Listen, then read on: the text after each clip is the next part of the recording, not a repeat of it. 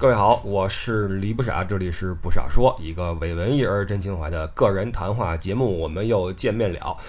嗯，这个礼拜还是特别忙啊。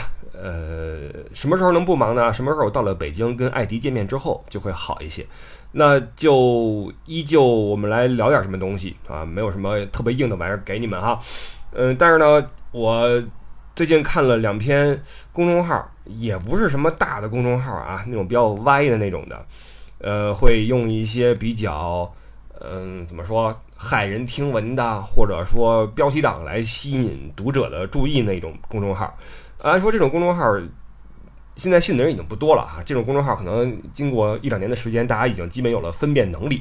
但是我发现还是有人在群里面转，那转的呃背后无非就是你觉得，诶，这玩意儿是不是真的？起码你产生了怀疑，当然你也可能就信了啊。所以呢，挑出来我逐字逐句的啊来扒一篇文章。这篇文章的名字叫《一位老人德国旅游回来感叹》。中德生活差距实在太大了，叹号啊！来说说这个文章。实际上找这么一个公众号出来聊啊，我觉得有点呃，就是你知道，当你这个智商上碾压一个傻子的时候，你会觉得挺无聊的啊。包括你用武力去欺负一个小学生的时候，你会觉得很无聊，因为在这种差距太过于悬殊的时候，你就觉得索然无味。但是呢。有些事儿你还得做啊！你像这种公众号，我念了啊，一边念一边聊啊。呃，德国的经济被定义成世界上最健全的经济之一，这是什么？德国的经济被定义为健全的经济之一，其国民享受的社会保障足可傲视全球。只有八千万人口的德国，为何能诞生两千三百个世界品牌？呃，世界品牌有多少个我没数过啊，但是确实是德国的品牌确实很多，就是这种世界。一线的这种品牌，虽然奢侈品不行啊，德国人做奢侈品不行，但你看制造业，包括什么技术的这种开发什么的，德国确实是在世界上还是比较强的，尤其是制造业哈，钢铁啊什么这种东西，德国人生产的一口锅可以用上一百年，因此很多德国用的锅都是奶奶传下来的锅，这就扯了啊，这个呃。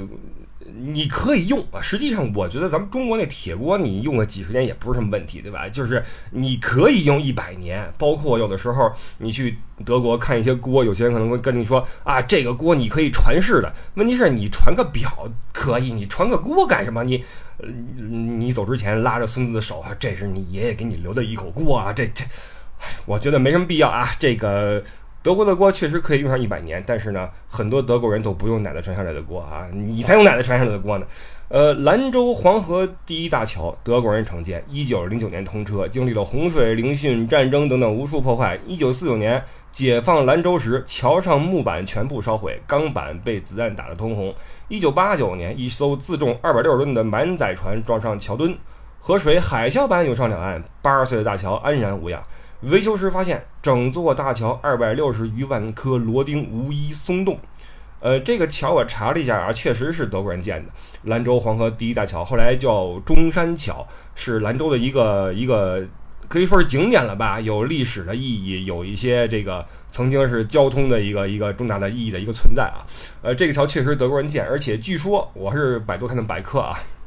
因为没办法，人在国内的话，我也不会翻墙，没法用那个谷歌去查什么维基百科什么的，我我也不太会啊。呃，说这个桥到了保质期的时候啊，这个德国那边特地寄来了，呃，就通知啊，通知说这桥我们当时建的啊，现在到时了，你们应该去看一看，然后寄来了图纸什么的啊，有这么一说，反正是百度上告诉我的啊，具体是真是假我也。不知道，然后这个有点像那个当年说那个德国青岛德国井盖那事儿似的哈，就让你不知道该信不该信。呃，但是不论如何，这个德国确实是在，尤其是这种牵扯到这种钢材的这种冶炼建造什么的，确实很厉害。但是不只是德国啊，那法国也很厉害嘛，法国的埃菲尔也是满世界建桥，对吧？包括修了一个埃菲尔铁塔，人家玩钢玩的也不错。然后这儿又开始了啊，举了一些例子，食物削皮器啊，就是从生产工具到日常生活用具都是精益求精，什么食物削皮器呀，呃，真空吸液器啊，吸液器就是那个吸那个树上的叶子啊，真空吸液器，扩自动插秧机呀，呃，自动修剪绿篱机，绿篱就是那绿色篱笆啊，修剪那个绿色篱笆等等各种的机啊，包括铺田地怎么铺，这个实际上是德国人的一个。你说是习惯也好，或者说他们的一个一个社会的特点也好，就是他们的自动机械化这个这方面比较厉害。但是这个对应的是什么呢？人力资源的缺乏，因为没有什么人力去做这些事儿，所以只好用这个机械化来来做这。你你想咱们。在咱们国内，咱们为什么不用什么真空吸液器什么的？因为有人嘛，我们有大量的环卫工人哈，可以在街上去扫。在这个阶段啊，在我们的这个发展阶段，我们依旧有着大量的人力，那么我们就不需要弄那么多机器出来。一，你有投入；第二，你机器上了，那人去干嘛呢？对吧？这都是一个一个社会的一个不同的情况，所以你不能说人家玩机器就比咱们先进啊。这机器其实你要说中国想有也能有，我觉得啊，只不过没有那个社会现实的需要，就好比。比如说，你在中国，你每个村儿你下发那什么各种自动机械什么的种田机什么的，人可能不用。我用你机器，我还得烧油。我们一家几口人，这地就给离了啊！我们干嘛用机器呢？对吧？有人力的话，我们就不需要那么多机械化。所以你不能这么粗暴的去比啊。好，下一段，德国普通民众收入是中国的十倍左右。这个这么说啊，德国人的平均工资是一个月下来，除了各种税啊，两千七八百欧吧。这是前几年的数据了，我没有细看这两年啊，比反正比邻国是高一些，比什么法国、意大利是高一些，两千七百啊，现在汇率是七点八，你可以乘一下哈，两千七百乘以七点八是两万一千零六十啊，等于说月收入是两万，除了这是税后收入啊，税前就就更高一些。然后这一年工作一百八十七天，每周工作四天，平均一天工作时间七小时，也就是说他们平均一个月工作十五天，每天七小时。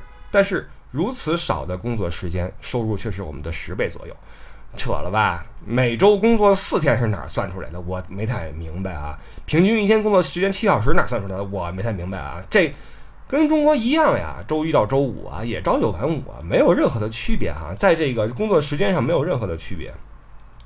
然后，嗯，下一段啊，看德国的物价，高档餐馆的咖啡价格如下。普通咖啡一点七欧元，卡布奇诺二点五欧元，纯奶咖啡二点八，拿铁咖啡二点八，浓缩咖啡就是 espresso 了，一点八欧元。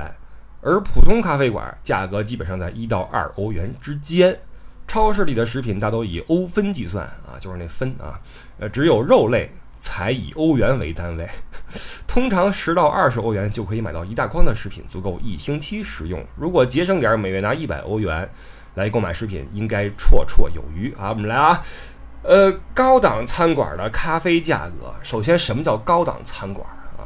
呃，这个比如说您去报一个旅行社啊，他一定会跟您说，呃，您在欧洲乘坐的是什么豪华大巴车或者什么高档大巴车？为什么？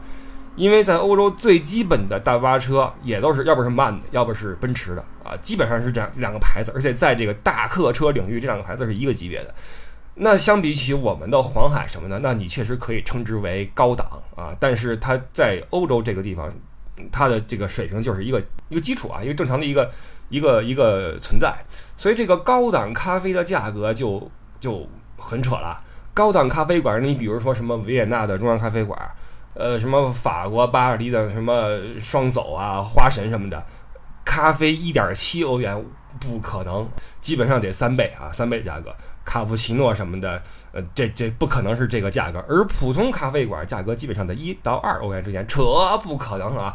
在德国，基本上你那种即买即走的，拿了就走，没个地儿坐的那种，给你一杯咖啡可能是一欧元带走，但很少啊，就很低端的那种街头的小铺，给你说一欧元的咖啡，但很少见，基本上都是两欧元起。呃，超市里的食品大多以欧分计算，这看是什么。你如果是牛奶，那是啊，牛奶一桶大约一升。可能是五十九、六十九欧分啊，一百个欧分是一欧元嘛。但是，呃，你要说菜可就贵了去了，可比中国贵。你一根黄瓜，当然那黄瓜很皮实啊。你们到了欧洲，什么都大一号啊，人壮一号，那蚊子也大一号，苍蝇大一号，黄瓜也粗一圈儿啊。这黄瓜一根可能得有个八毛九。就是小一欧元。你想想，中国黄瓜一根多少钱？你就算比人少，咱两根顶一根，两根能有八毛九欧元那么，呃，八毛九欧分不，就是八十九欧分那么贵吗？不可能。所以这个欧洲是菜比较贵啊，确实肉比中国，我觉得现在比中国是便宜的。所以他说这个只有肉类才以欧元为单位，这个也不准确。虽然说肉类比中国是便宜一些，但是菜特别的贵啊，所以这个不对啊，这是错的。通常十到二十欧元可以买一大筐的食品，这是真的啊，这是真的。那你看你吃什么了？你要买一堆肉是可以，买点菜的话就贵了。好，下一段。数年前，德国《图片报》的一个记者走访了一个拿救济金的家庭，男主人三十岁，妻子二十三岁。三十岁和二十三岁就拿救济，你要点脸吗？这就是他们这个社会体制的一个缺陷，就是养懒人。他们有一个出生不久的孩子，这个家庭几乎所有的用品，从拖鞋到电视机到炉灶，巴拉巴拉巴拉，都是由社会福利局付款购买的。这个不可能啊，不可能，肯定是自己哪儿捡的啊。这个有这个这个街上你去捡捡垃圾什么的能捡回来啊。除此之外，他们每月还能领到三百五十欧元的房租补贴，三百八十五欧元的生活费，这是真的啊。呃，这确实是会有，但是你有这个钱，你你过日子也很惨。如今德国的福利又提高了不少，富人为穷人买单，政府特别关心弱势群体，这是一个文明社会的标志。呃，首先，如今德国的福利是降了啊，这福利是一天不如一天。富人为穷人买单是真的啊，关心弱势群体也是真的。但是我们的政府也在关心弱势群体啊，没有哪个政府不关心弱势群体，除非这是一个流氓政府啊。好，下一段。德国人主要的出行方式是开汽车，呃，汽车很便宜，基本上比中国低三倍以上。一般的大众汽车，法国雪铁龙、日式低档车不过几千欧元，高档点的也就几万欧元。我说一个真实的情况，大众的 Polo 是两万欧元啊。好，这段过去了，在他们的公路没有收费站，不需要交任何过路费，这样能节约不少银子，这是真的。好，一个内含十片的普通大面包，零点三五欧元，好的也就大概一至二欧元。一升牛奶最便宜的也就零点一八欧元，这扯了吧？一毛八买牛奶一升，这你开玩笑的吧？这这扯了啊，常见的也就零点五欧元左右啊，这个有点扯啊。关于医疗和教育，德国都是免费的，所有人都有医疗保险，这是确实是啊。你就是在德国，你必须得有医保，你不论是去旅游、去生活、去工作、去学习，必须有医保啊，这是全民的，而且医保还挺高的，非常非常高。你像我目前的医保，一个月四百多欧元。让你觉得这个不生点病都对不起这钱，对吧？但你生了病，你又看不上病，就是和这个这个医疗，我以前的节目咱们说过啊，就是看病特别的费劲，特别特别费劲。包括我前一阵儿，我不是说我生病了吗？在德国基本上就是求爷爷告奶奶才蹭上了一个位子，给我开了药啊。以后有时间细说吧。呃，最不可思议的是中国货，其价格可以用惊喜来形容。买三件 T 恤衫共花十欧元。打开包装一看是 Made in China，当然质量还是不错的。嗯，三件 T 恤衫十欧元这事儿基本上不可能啊！你这么说吧，你去奥莱，你去奥莱买那些打折村的那些打折品牌，一件也得哼得二十多吧？你阿迪达斯的德国本来的自己的牌子，二十多欧元、三十欧元一件，这就是很便宜很便宜了。三件十块钱，您这是摊儿早事儿吧？这是这哪儿？没有啊，我是就你要如果真能买到这种 T 恤衫，也都是那种土耳其大妈穿那种那种大大大跨栏，你知道吗？就那种，这这中国生产的茅台酒更为便宜。当茅台在中国已经卖到一千多欧元的时候，德国商店里的茅台才卖到几十欧元，而且绝对不是假货，因为假货根本就进不到德国市场。扯啊，这太扯了！茅台在德国根本就找不着，根本就找不着。你去德国的，别说超市了，你你商店里也没有卖茅台的，你去中餐馆可能有。你想要的话，巨贵无比，这还都是老板自己从国内背出来的，私藏的那点儿啊，一般都是一些什么五粮液什么的有，茅台是真没有啊，在德国真找不着，找着的话也巨贵无比，比中国贵得多，所以这个说德国商店里的茅台才卖到几十欧元，这就是特别特别扯啊，太扯了。呃，下一段。嗯，在中国，价格最高、最混乱的地方莫过于火车站和机场，因为商家认为这些人不过是匆匆而去的过客而已，宰掉一个算一个。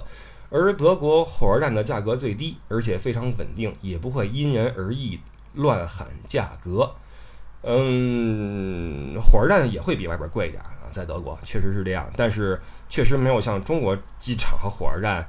这样贵的那么多啊，在中国的高铁站包括机场，你消费的话，确实会比外边贵。我记得还有过一些专门的报道说这个事儿，不知道现在好点了没有啊？呃，往后再来看看德国普通工人的九大福利：呃，一禁止节假日、休息日上班；德国人严格遵循节假日不上班的规定，到了礼拜天连商店都关门了。商店的服务员说：“我是人，我也要休息，要尊重我的人权。”嗯，这是真的啊，就是禁止节假日、休息日上班，起码在商店确实是如此，因为商店是节假日禁止开门的，你开门的话，就属于违反了这个这个相关的法规，要这个受处罚啊，所以这个确实是如此。包括关门都很准时啊，不会说为了多做你一个生意。啊，我怎么怎么着？奢侈品店可能有可能，你你你聊会儿表，你十来万欧元的表，你到最后没拿主意，他可能把门先关上，跟你这儿再接着私聊啊，这有可能。但是你普通的什么 H&M 这种店什么，到点就关门了，他不可能说，呃，确实是那边的服务员啊，他没有说，哎，我多卖一件什么，我怎么怎么着，我高兴没有啊？确实是到点就走人。呃，当然这个也会有一个不好的地方，就是到了周日你没事儿干啊，尤其是有时候。带一些这个旅行团到了欧洲，人说我明天逛逛街吧，明天这个景点也不多，一看周日傻了，你只能在外面干坐着啊，看景儿，因为所有的商店都关门了，这就很讨厌的。嗯，往后说啊，在劳动保护政策方面，除每周休息三天以外，这休息三天哪来的？休息两天啊，每个工人每年享受六周带薪休假，扯，太扯了。六周六周六七四十二不可能啊！工人是这样，德国的劳动法规定，你跟任何一个公司签约，你的这个每年的法定的带薪假日是二十一天，这是最少最最少的啊！你作为什么呃最惨的员工，你有二十一天，这二十一天你自己怎么排是你自己的事儿，当然了，也得主管部门答应啊。就是比如说在忙的时候，你请假是请不下来的，他不会答应你去休假啊。通常情况下。包括在闲的时候，他会给你一个强制休假，比如说到了冬天、圣诞节前后，强制你去休假，因为没活儿啊，可能你们这个行业在那正好是淡季就没活儿，他也会强制你去休假，也会有这种耍流氓的情况出现。但是最基本的是二十一天，你如果说能有六周六七四十二天，你这是高管高管的高高管，你跟我说工人，你你你每年享受六周带薪休假，那谁干活？而且除每周休息三天以外，太扯了，哪来的三天休息？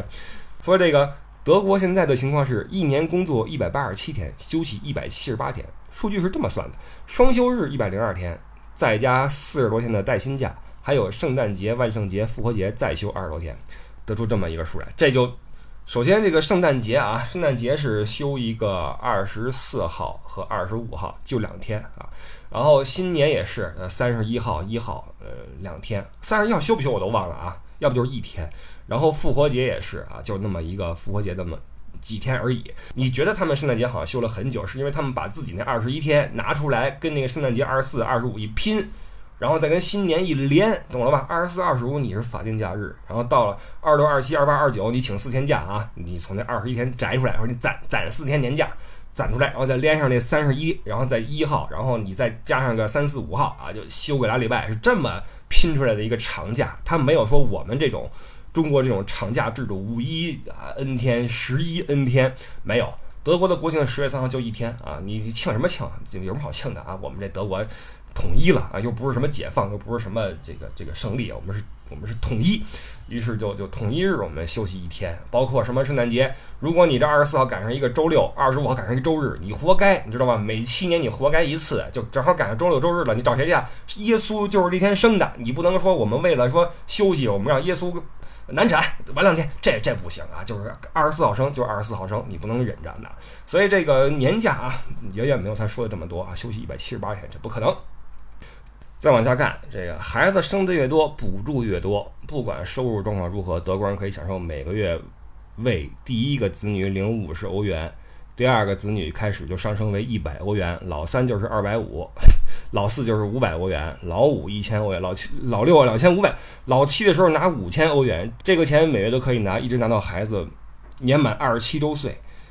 但是即使这样，德国人也不愿意生孩子，因为德国人要追求的是更轻松的生活，不愿意把时时间花在生孩子的事情上。这太扯了吧？你升到老六两千五，不会吧？我所了解到的是。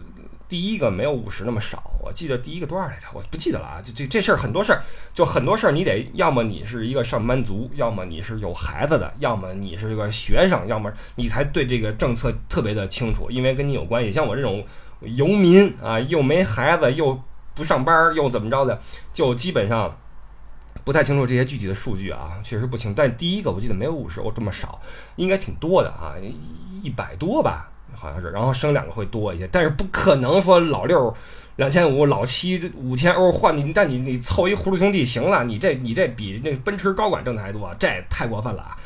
包括这拿到孩子年满二十七周岁，这不可能，这不可能啊！无论如何，我不查，我也认为这不可能。如果说打脸了的话，我就真惊了。德国这么强，我说我我我不相信啊，我不相信，这太扯了啊！然后就我我跳过了很多啊，跳过了很多什么职工工伤赔偿啊、夫妻分居补助啊、工人探亲路费由劳动局支付这些事儿啊，因为这些事儿我不敢说，虽然我觉得有点离谱，但我不太敢说。然后最后说总结，德国凭什么撑撑起如此完善的福利？因为德国的发展走向了体系化。第一，不靠盲目的高速；第二，不玩金融衍生产品；第三，不靠旅游；第四，不靠房地产。那靠什么？靠高端工业品生产制造和出口。所以，它的经济被定义成世界上最健全的经济。德国的经济不玩虚的，故德国能够撑起这么好的福利。当然。满足以上条件，还是要依赖一个清廉奉公、司法公正的政府。养老、医疗、教育大多由政府来负责，所以德国百姓无需为生活担忧，也不用存钱。很多欧洲国家完善的福利体系，的确让百姓更安心、更幸福。叹号。好了，这篇文章就完了。好在阅读量不多啊，才两千四百五十五个阅读。这种文章可能。这还是一周前发的一篇文章，你发在三年前可能能火啊！现在我觉得信的人已经不多了，但是呢，依旧被转到了我们的听友群里面，所以我觉得还是拿出来这个说一下啊。虽然我这个具体的数据也知道不是很多，但是基本上啊，来辟个谣，这种东西就不用看了啊，就太扯了。然后呢，还有另外一篇文章，这个就更加容易这个让人看进去啊，这个是一个。转发的一篇小游记，呃，是是这样写的啊，说这是一位军转干部一家自助游欧洲的体会，很有参考价值。后面是这个一个以日记或游记形式写的一个小短文，呃，我我不太知道什么叫军转干部啊，不知道，呃，但是这篇文章写的呢，就是他，呃，首先会让你觉得他确实是发自内心，呃，但是呢，又会让你觉得。很多事情，它这个角度啊，可能有待商榷啊，所以这篇文章我也拿出来来念一念啊，聊聊我的感觉啊。就之前那个就特别的扯，这个呢我还想说一说哈。好，来念一下啊。欧洲印象，我全家自十月三号至十九号游欧洲，现将这十七天情况向各位汇报。冒号，我们这次是自助游欧洲，时间不受限制，尽情的享受。在这段时间里，我确实体会到了什么是资本主义，什么是社会主义。在所到的各大城市还是小地方、大小景景点，什么意思？在势力范围内都能见到华人。所以网上说，凡有人类的活动的地方就有华人一说，虽属夸大，但事实上我们所到之处全能碰到华人。有些华人看到我们主动打招呼，我们也随之短暂交流。这次欧洲游自己的体会是，还是祖国好，还是社会主义好？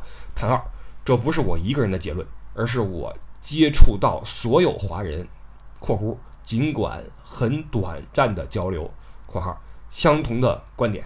在中国不该收费的，在欧洲都收费，如机场的洗手间、地铁的洗手间、高速公路服务区洗手间等全部收费。景点。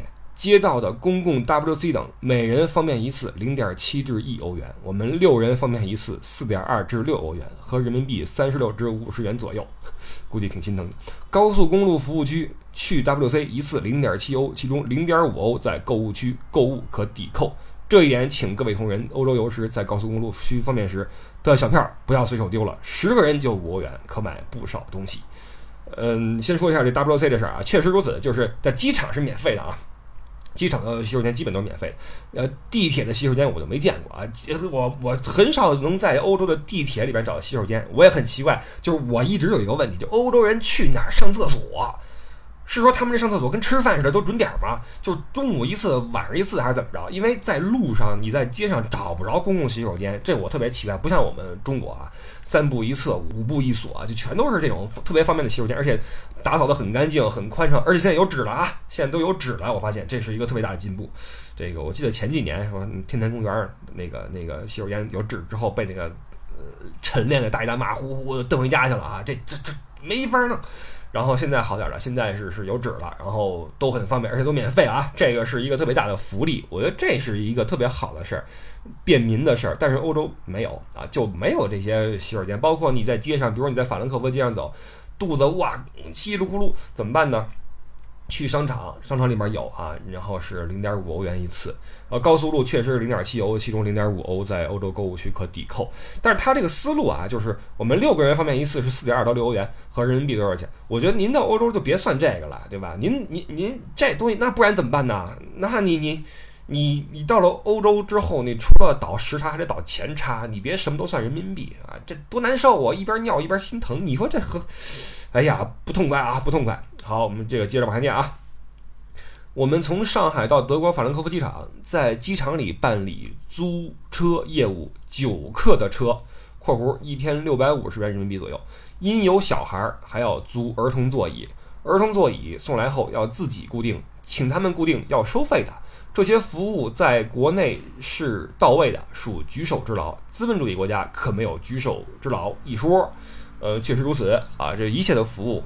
都需要加钱啊，因为是人力啊。我们说了，在欧洲人力是最贵的啊，就跟我们之前说的一样，就是为什么欧洲有那么多机器？因为人少，所以用自动机械化来代替，因为人工很贵啊。在中国人多啊，没办法啊，这个是这不是制度的哪儿好哪儿坏的问题，而是这是国情的问题。那如果你从那儿衍生去说的话，呃，你作为消费者应该有什么样的一种消费心态啊？这也是两国的一个很大不同。在德国，你作为消费者，你。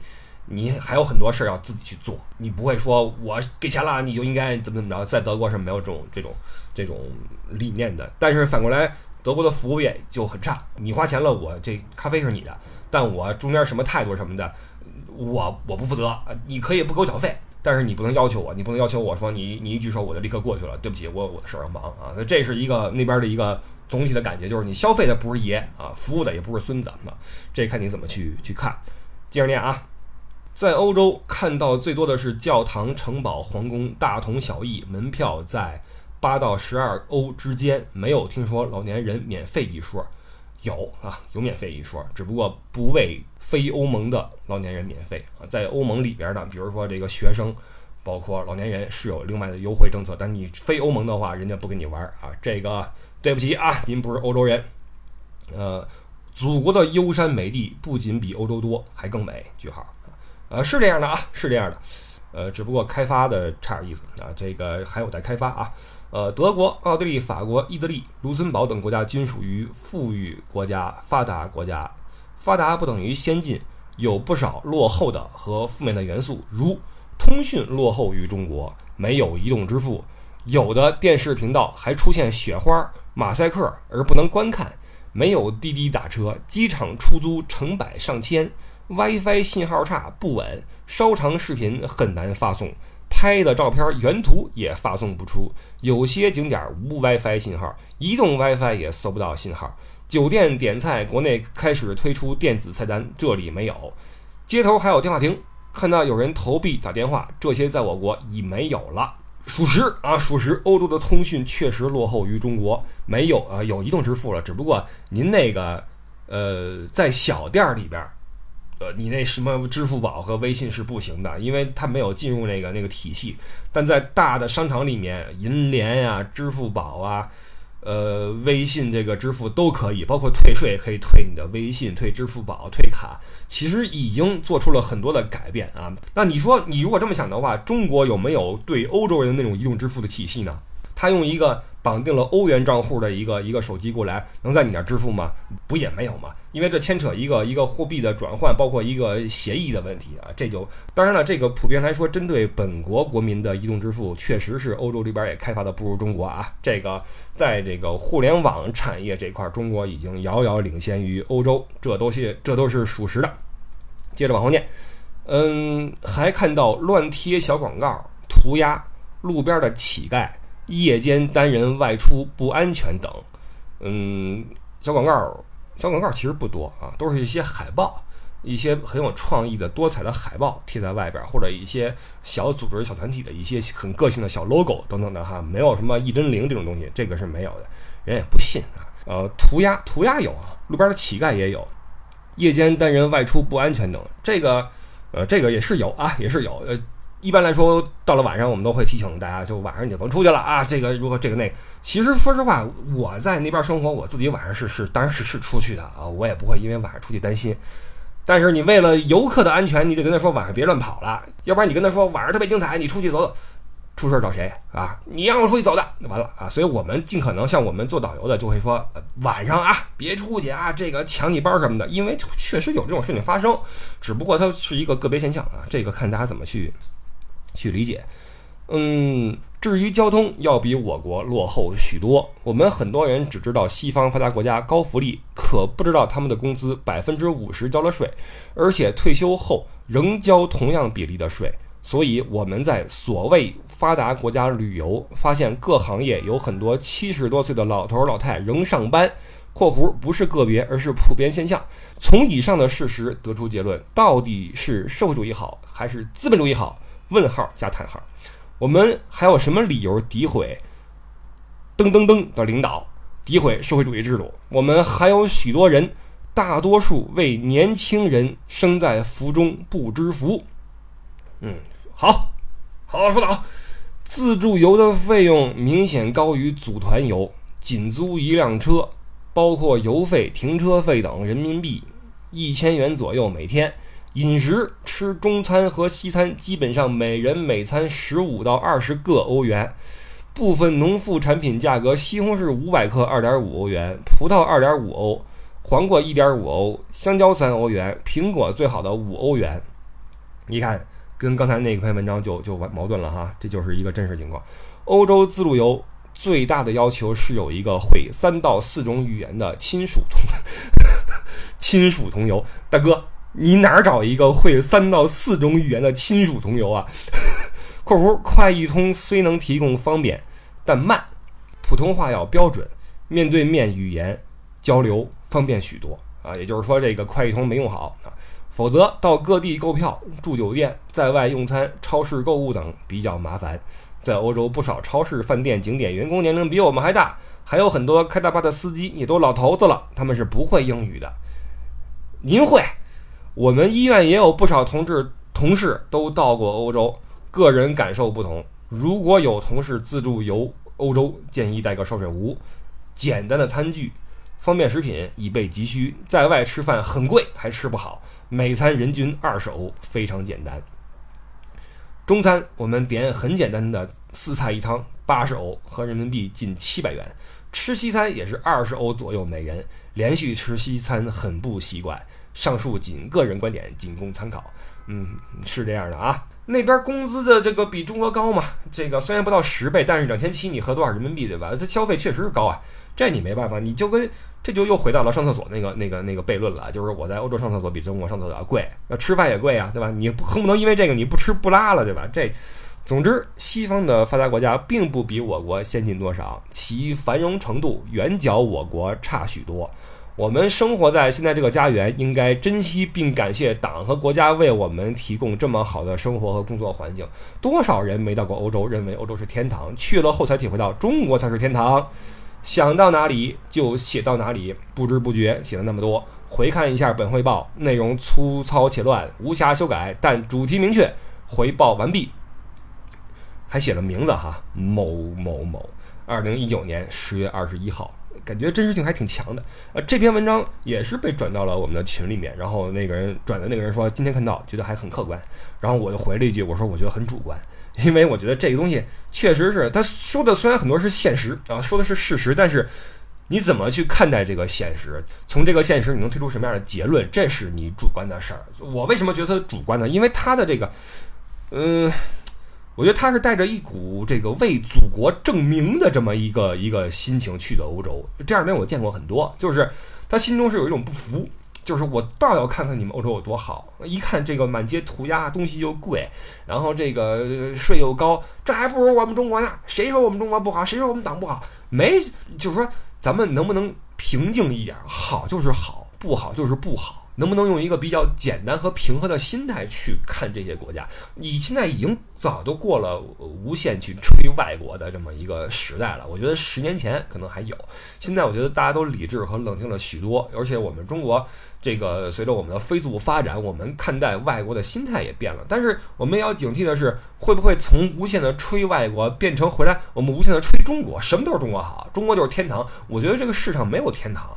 没有完美的制度，没有完美的文化，都是一个呃，根据各自不同的历史、不同的环境、地理环境、人文环境等等等等融合在一起之后的一个结果。这个结果没有说是绝对的对，也没有就绝对的错，都是一个融合。那融合过程中就会有有矛盾、有战争，当然包括一些互惠互利的都有，都存在。所以我觉得怎么去呃用一个健康的心态去出国玩一趟，这个很重要。我觉得这位军转干部。所说的东西让我觉得他的心中不是很平静啊。虽然说他说的是一些客观事实，但他的态度和观点都不算客观，这是我的一个想法。当然，我倒对他的这种观点没什么没什么想法啊，就随便你怎么想。我只是希望我们就是作为你去过没去过欧洲也好，当你看到类似的公众号文章，包括转的一些所谓的你觉得很客观的文章的时候，你能够。更加的冷静的去想一想，去琢磨一下，这是我特别希望大家去想的一点，就是我们眼中的、我们看到的、听到的外界是什么样的，其实是跟我们的内心是有很大关系的。好吧，这个是我们这一期的一个内容啊，然后我们就下个周日早上八点钟继续见，好吧？感谢各位收听，我们下期见，拜拜。